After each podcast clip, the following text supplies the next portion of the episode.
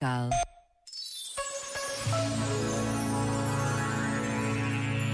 Sobre a forma como criamos uma sociedade de hiperproteção, onde se procura fazer com que, acima de tudo, o indivíduo se sinta bem, escreveu Pedro Valente.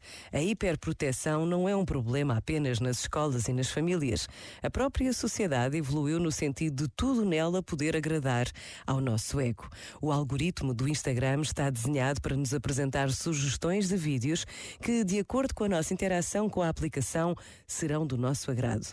Os famosos chats de inteligência inteligência artificial adequam-se progressivamente aos nossos desejos e dão-nos as respostas que estão de acordo com as nossas preferências. O outro foi expulso para dar lugar ao domínio do eu. Este momento está disponível em podcast no site e na app.